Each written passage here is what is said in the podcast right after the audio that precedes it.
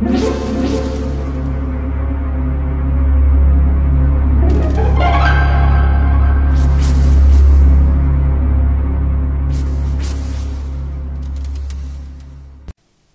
家好，我是小依依，欢迎收听一分钟破案。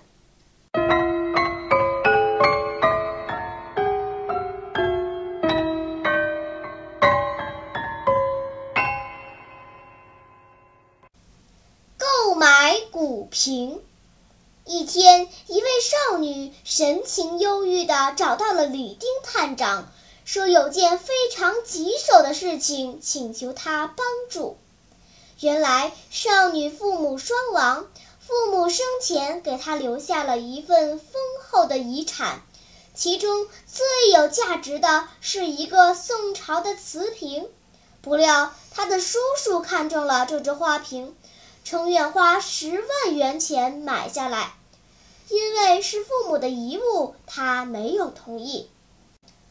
后来，他的叔叔说要他把花瓶借给他一下，让他从各个角度把花瓶拍下来，以便自己随时可以观赏。少女只好把花瓶借给了他。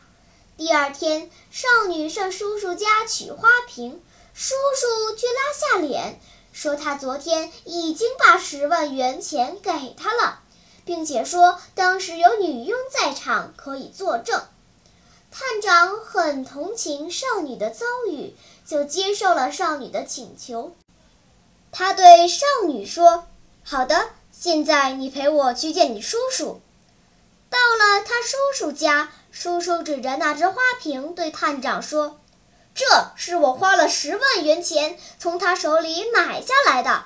我明明是从皮夹里拿钱给他的，他怎么说我没有给他钱呢？”是的。站在一旁的女佣说：“我亲眼所见，每张面值都是一百元的。”探长沉思片刻，又问女佣：“你看清了吗？”“是的，我确实看得一清二楚。”一听女佣斩钉截铁的回答，探长冷冷地对少女的叔叔说：“哼，姑娘说的对，你根本没有给他钱。如果你还坚持的话。”那咱们就上法庭，我可以出示证据。少女的叔叔一听要上法庭，乖乖地把花瓶还给了少女。请问，李丁探长是怎么识破少女叔叔的谎言的呢？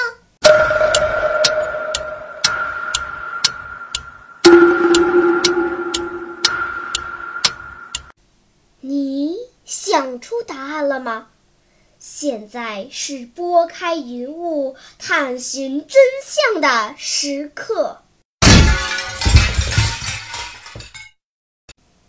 每张面值都是一百元的，如果是真的，那么十万元就要有一千张。皮夹子里怎么能放得下？这显然是谎言。小朋友，你猜对了吗？